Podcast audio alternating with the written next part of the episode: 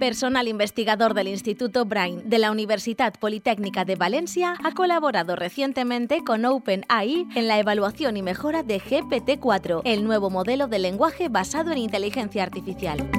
El equipo integrado en el Instituto Brain de la UPV ha sido parte del Red Team de GPT-4, cuya misión fue encontrar fallos y vulnerabilidades en el sistema, así como evaluar sus capacidades y posibles riesgos asociados a su uso. La colaboración se realizó debido a la experiencia del grupo de investigación en la evaluación de la inteligencia artificial y sus anteriores trabajos con OpenAI. El equipo estuvo compuesto por Yael Moros, Lexin Zhou, Butch Scheller, César Ferri y José Hernández Orayo. Hoy hablamos con dos de ellos, en concreto con Yael y César de esta colaboración y del presente y futuro de ChatGPT y de la inteligencia artificial. Empieza Revisado por Pares. Revisado por Pares, un programa presentado y dirigido por Luis Durano. En UPV Radio, radio.upv.es.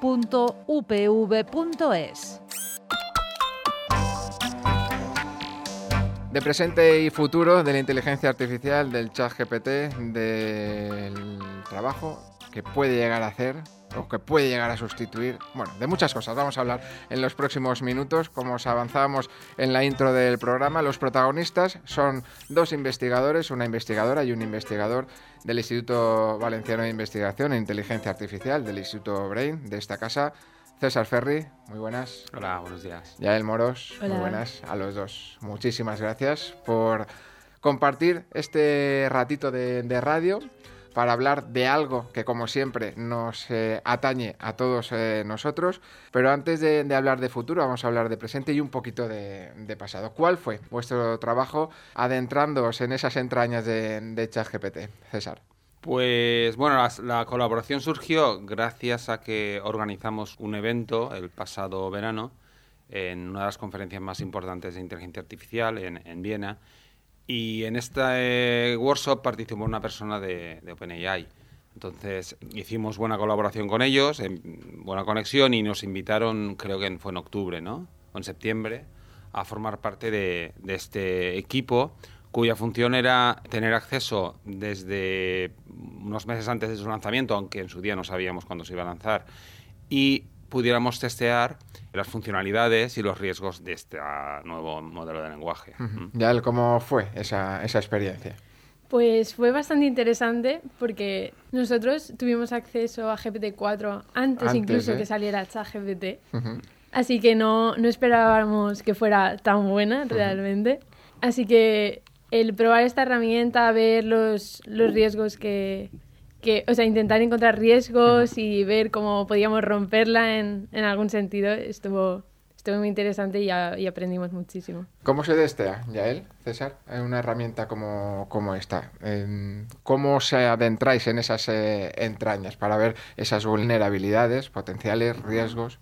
Pues bueno, entiendo que tú y los oyentes tendrán algo de experiencia en ese tipo, en el uso de este tipo de sistemas. Al fin, al fin y al cabo, eh, tienes una interfaz que donde puedes escribir y esperar la respuesta. Nosotros lo que intentábamos ver es, intentábamos capturar es respuestas erróneas, sesgos y sobre todo eh, respuestas que pudieran eh, provocar algún tipo de peligro o algún tipo, no sé, de malinterpretación entonces, eh, era un poco el objetivo que nos marcamos. Y también, al mismo tiempo, evaluar la capacidad de resolver problemas complejos, la inteligencia, en cierta manera. Es una buena herramienta, es una herramienta peligrosa, como ya hemos dicho en otras ocasiones, es la analogía la podemos hacer con el cuchillo, que puede ser bueno o malo, ella, él. A ver, es, es una herramienta útil. Es muy útil si, si se usa bien. O sea, eh, ahora mismo hay que tener en cuenta que no es perfecta y que GPT contesta como si lo supiera todo, pero realmente tiene fallos y nosotros tenemos que ser conscientes de ello. Y si lo usamos bien, pues eh, podemos hacer muchas cosas y seguro que en el futuro su uso será más extendido y, habrá muchas más funcionalidades. Pero hay que saber eso. Vamos a intentar rascar un, poquito, César eh, y a él. A vuestro juicio, ¿cuáles son los grandes pros Vamos a empezar por los pros con César y después con las contras o iremos, iremos completando. Pero las grandes ventajas de, de un modelo de lenguaje como, como GPT.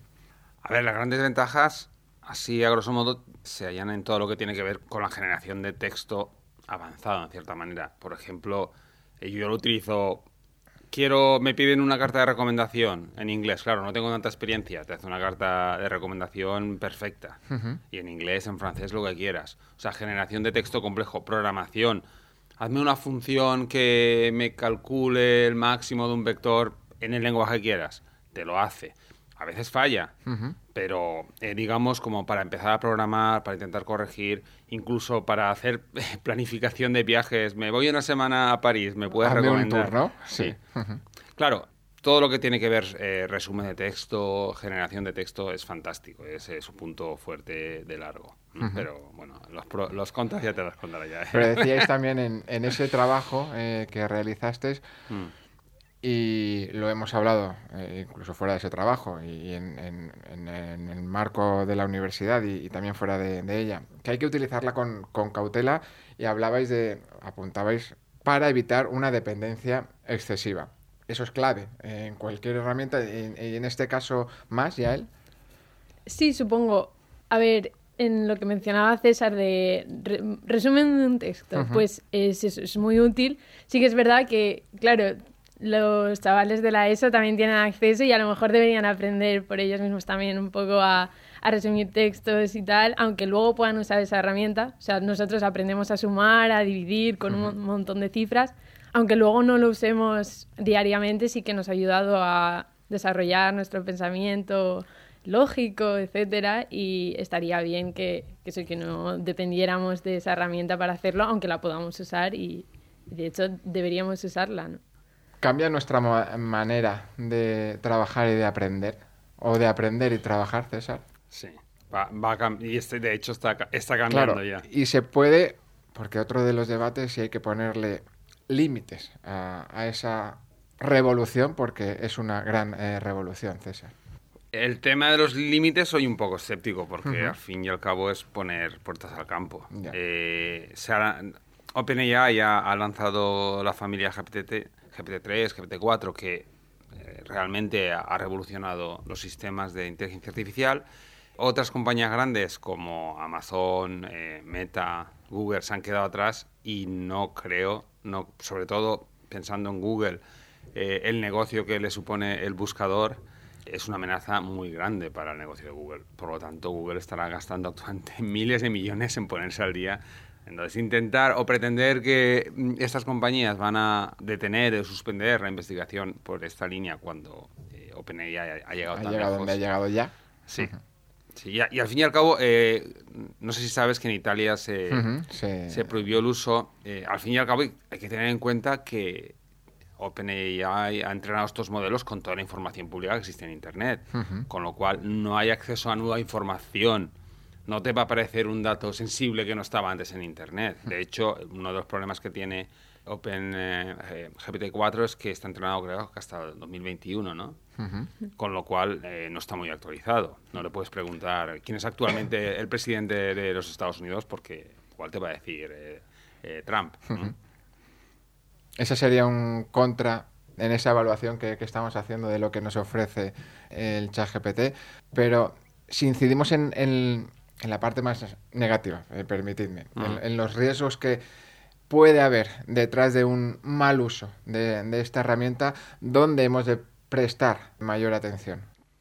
Yo creo que en la, en la desinformación, quizás en eso, en tener muy claro que no todo lo que dices claro. es cierto, es la realidad o no, no está actualizado. Tenerlo en cuenta. El problema es que, como hace tantas tareas también, le puedes empezar a atribuir unas capacidades que no tiene. Hmm. Es decir, ¿qué puedo hacer, no sé, para conquistar a este chico o a esta chica? Y te va a dar recomendaciones, pero claro, al final no razona. No hay un eh, mecanismo, no tiene sentido común. Al fin y al cabo, eh, es una herramienta que se dedica a recoger textos, a resumirlos y a generar. Con lo cual, eh, funciona muy bien en la mayoría de los casos, pero no. O sea, hay que conocerlo bien, sus capacidades y limitaciones. Sí. Porque como hace cosas tan bien, crees que todo lo hacer igual de bien y, no. es así. Por tanto, quizá eh, has hablado de, la desinformación. Es uno de los grandes eh, riesgos. Quizá esa desinformación, ese escenario que, estamos dibujando, se ha de compensar sí o sí con una mayor formación alrededor de, de ChatGPT y entiendo que, esa formación no es una formación en el, en el, entorno que nos movemos, en el, en el universitario, perdón, sino que debe empezar porque, bueno, yo, caso particular, sobrinos de 14, 15 años lo están utilizando y para ellos es la panacea, cuando no es la panacea, por lo que estamos. Hay que tener ese, ese cuidado, ese cuidadito, ah. César. Mm. Sí, sí, bueno, pasa un poco con, con Internet en general que, que, leemos, lo que estábamos hablando antes, un ranking. La segunda mejor universidad de España, una universidad privada no muy conocida. Claro, si lo lees en Internet, hay mucha gente que se piensa que es verdad. Pues es lo mismo. Al final, no todo lo que hay en Internet es, es cierto, no lo puedes asumir como incluso en, medios de comunicación. Hay que eh, tener capacidad de, digamos, de análisis, un sentido crítico y saber que al fin y al cabo esa herramienta te está resumiendo textos existentes en Internet que muchas veces son erróneos. No tenemos un filtro de esto es cierto, esto es falso, porque muchas, hay muchos temas controvertidos que no hay una verdad eh, absoluta. Si la inteligencia artificial sale mal, puede salir muy mal. Esto no, es que lo diga yo, obviamente. Lo decía hace unas horas Sam Altman, el ChatGPT, cofundador en el Capitolio. El resumen sí que es llamativo y sobre todo nos pone en, alerta de lo que puede pasar, pero es muy tremendo, César, o, no, o hay que, ojito, que si lo hacemos mal, eso tiene sus repercusiones, ya él.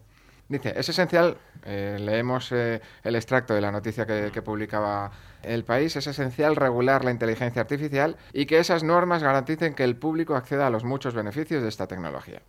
Mi peor miedo es que esta tecnología salga mal y si sale mal, puede salir muy mal. Claro. Esto va un poco en la dirección de una carta que se firmó hace poco, sí, relacionada con, con, esto de si debíamos parar de entrenar estos modelos o no, para porque al final estamos yendo hacia adelante, pero no sabemos a dónde vamos. Eh, estamos entrenando modelos, viendo que aumentan sus capacidades, pero hasta cuándo, cómo las están aumentando, no, no lo sabemos. Y supongo que estas declaraciones van, van en esa dirección. ¿Debemos pararlos, César? A mí más que mm, más por el miedo del peligro de inteligencia artificial, a mí lo que me asusta un poco es el impacto que puede tener en la sociedad eh, herramientas como eh, ChatGPT. Eh, hay profesiones como traducción, diseño gráfico, incluso periodismo que van, van, a sufrir mucho por esas herramientas porque están realizando tareas que antes estaban realizando humanos.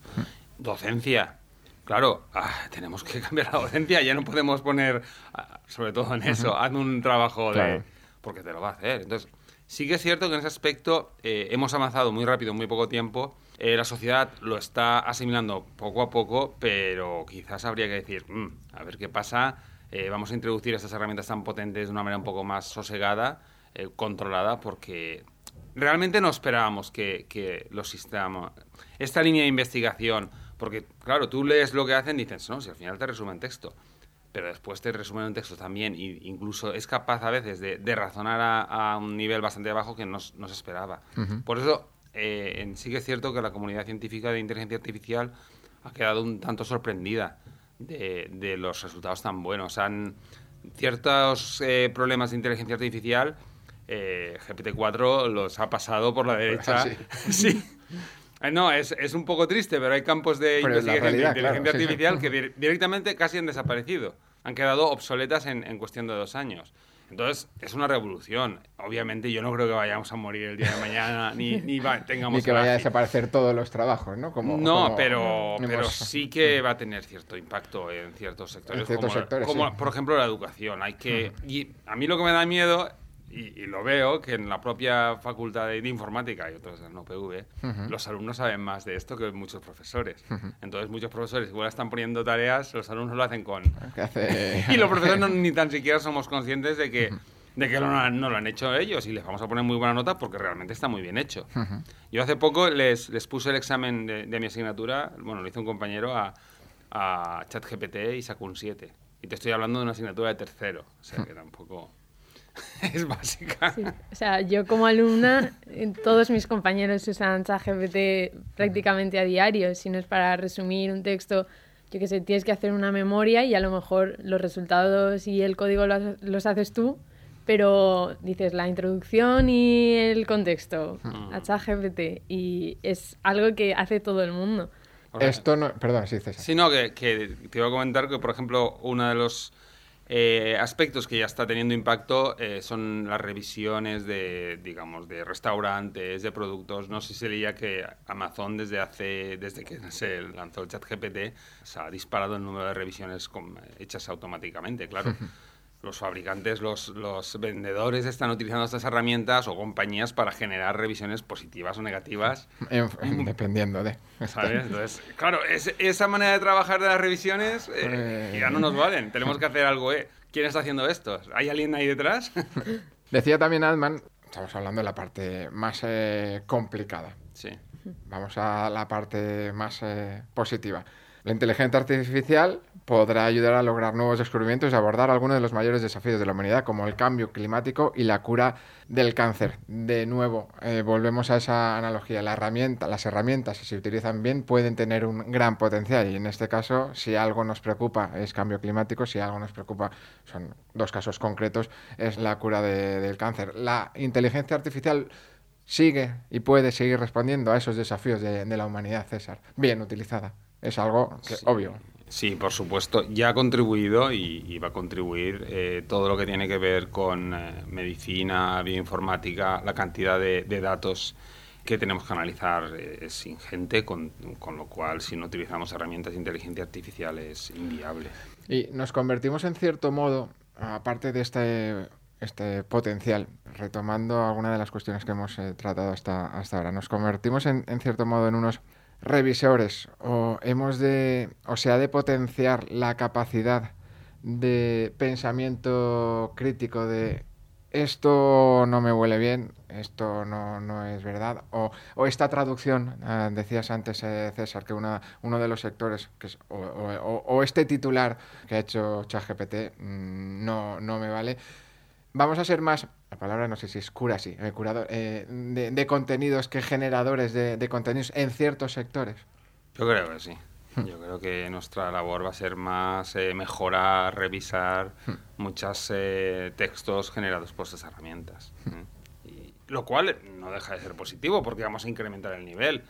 Claro, eh, rasgarse, rasgarse ahora las vestiduras del nivel de, por ejemplo, de, de las noticias de muchos medios digitales cuando lo estamos viendo desde que es hace años. Yo no sé si lo hacía y no lo hacía ChatGPT. y tú lo sabes mejor que nadie. Así es. O sea que tampoco podemos ahora empezar a, a lamentarnos cuando ese problema estaba surgiendo hace tiempo. O sea, yo creo que, que va a ser positivo y va, va a elevar eh, la calidad de, de- del texto de muchos sectores, como por ejemplo el periodismo. Y Alman, ya él, comentaba también que es eh, necesario impulsar una, una organización internacional para establecer los estándares, eh, estándares perdón, para la inteligencia artificial. ¿Hasta qué punto creéis que necesitamos ese establecimiento, esa regulación de, de esos estándares? Es lo que estaba hablando César antes un eso es. poco, de que está yendo todo muy rápido y no nos estamos adaptando quizás al nivel que eso está evolucionando.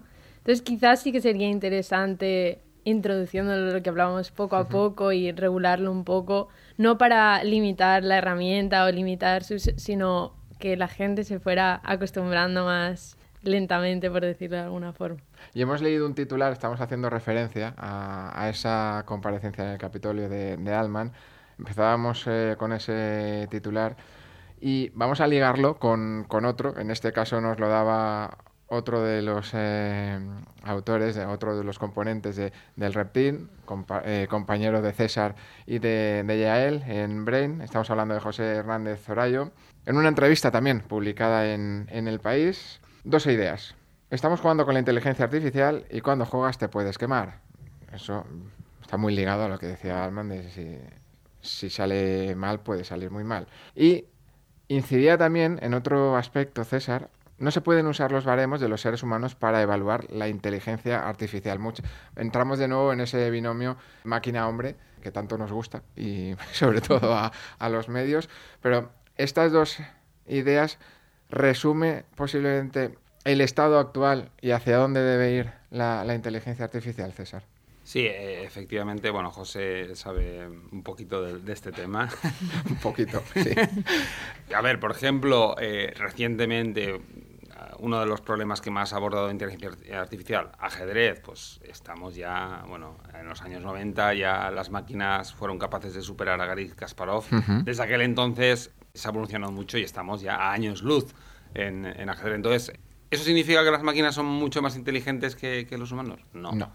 Mm, es un poco por donde va José. Es, complicado eh, intentar utilizar la misma vara de medir para dos sistemas que son muy, muy, muy diferentes. De hecho, por ejemplo, la inteligencia en, ajedrez, los últimos sistemas sí que son muy interesantes porque se han desarrollado de manera que aprenden ellos mismos a jugar. Y entonces han aprendido, eh, o sea, desde cero, ¿no? Porque anteriormente, digamos que estaban programados por, por humanos y, y, les transmitíamos nuestros sesgos a la manera de jugar. Los últimos sistemas aprenden desde cero. Hmm. Y eso ha sido muy interesante porque se han abierto nuevas maneras de jugar que los, no sabíamos los humanos. Desde cero sin sesgos. Sin sesgos. o sea, les hemos dado las últimas eh, sistemas, les damos las reglas y ellos empiezan a jugar contra ellos mismos y mejoran. Y bueno, el sistema este de DeepMind eh, fueron, fue capaz de, de, ganar el campeonato mundial. o sea, y esos aspectos son, eh, digamos que son muy interesantes. Y respecto a riesgos, eh, por ejemplo, uno de los aspectos más peligrosos es todo el tema de armas con inteligencia artificial, armas autónomas, que se intentó poner un veto, pero no todos los países accedieron y, claro, en este contexto que estamos sufriendo una guerra en Europa, poner, por ejemplo, cámaras a un dron y, pues, eh, por desgracia no estamos tan lejos. Y de hecho creo que ha habido ya algún caso de ataques eh, con drones e inteligencia artificial. Entonces, claro, eh, sería muy interesante vetar o controlar el, uso de inteligencia artificial en, estos, campos. Pero si no somos capaces de parar una guerra. ¿Por qué hay que repensar los sistemas de evaluación de la inteligencia artificial, él Pues. Vaya pregunta, ¿eh? Sí, vaya pregunta. un poco lo que hablaba también César, que somos sistemas diferentes, entonces no, no tenemos las mismas capacidades, no la inteligencia artificial no es más inteligente que un humano, es, tiene lo que, otras capacidades y, y por eso hay que hay que prestarle atención a la evaluación de la inteligencia artificial, que yo siempre que hablo con mis amigos o con otra gente les digo, tal, yo estoy en evaluación de inteligencia artificial. Todo el mundo me pregunta, ¿y eso, eso? ¿eso qué es? En plan, hay gente que se dedica a eso porque oímos mucho, no, yo en reconocimiento de, del habla o yo en imagen, no sé qué. Y cuando les digo eso dicen, ¿y, y qué haces? ¿Y, ¿Y, cómo va eso? ¿Y qué, qué es una benchmark? Eh, ¿Para qué se utiliza? No, no la había oído nunca. Pues de esa evaluación depende el futuro de herramientas como, como este. Y de futuro quería preguntaros para ir, para ir cerrando. ¿Cómo creéis que será el chat GPT dentro de un año, por ejemplo? ¿Es aventurar mucho? Yo en texto entiendo que tendrá la misma línea de avance, o sea, sea más potente, con capacidades de razonar mejor, problemas más complejos, pero lo que estamos esperando es la capacidad de, trabajar con eh, imágenes. Eso eh, yo creo que también va a ser una, otra revolución. Y de hecho se ha dicho que la versión 4 de, de eh, GPT sí que es multimodal, sí que es capaz de también trabajar al mismo tiempo con texto y con imágenes. Lo que pasa es que aún no se ha liberado, por lo menos nosotros no hemos tenido acceso. La revolución continúa, por tanto, ya él. Sí, yo tengo mucha curiosidad también de por dónde van a tirar las demás empresas, porque estamos hablando todo, todo, el rato de GPT. Pero hay. Pero luego DeepMind, Meta, algo van a hacer, seguro, porque esto es el presente y el futuro. Y pues, a ver ¿Qué pasa? Se avecina una guerra, entre comillas, entre... No, a ver, es lo que te comentaba antes. Google genera... No puede estar parado, claro, no, no, su buscador le está generando miles de millones al día y es una amenaza clarísima. Entonces se tiene que poner las pilas, pero vamos, rápidamente para mejorar su buscador. Concluimos puertas al campo de la inteligencia artificial. No se pueden poner, César. Yo lo, yo lo veo complicado porque actualmente quien está, digamos, liderando este sector son las grandes empresas. Y al final, lo que te he dicho, eh, ganan mucho dinero, se ven, ven amenazado su negocio, con lo cual lo veo complicado. Si no hay un acuerdo internacional a nivel de grandes gobiernos, va a ser imposible. Yael, cerramos contigo.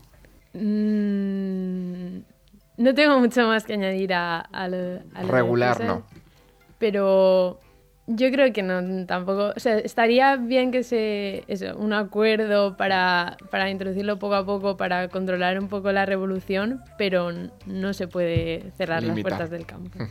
Pues Yael Moros, César Ferri, muchísimas gracias por haber compartido con nosotros este revisado por pares, como decía, de algo que, que nos ocupa y nos preocupa a, a todos, desde los periodistas hasta los docentes, Los docentes. hasta los investigadores y hasta cualquiera de las personas que, que nos estén escuchando en estos momentos. Investigadores del Instituto Brain, César, Yael, muchísimas gracias. De nuevo, nos volvemos a escuchar en una nueva entrega de Revisado por Pares en dos eh, semanas. Será, de nuevo, como siempre, gracias a la colaboración de la Fundación Española para la Ciencia y la Tecnología del Ministerio de Ciencia e Innovación. Hasta entonces, sed felices.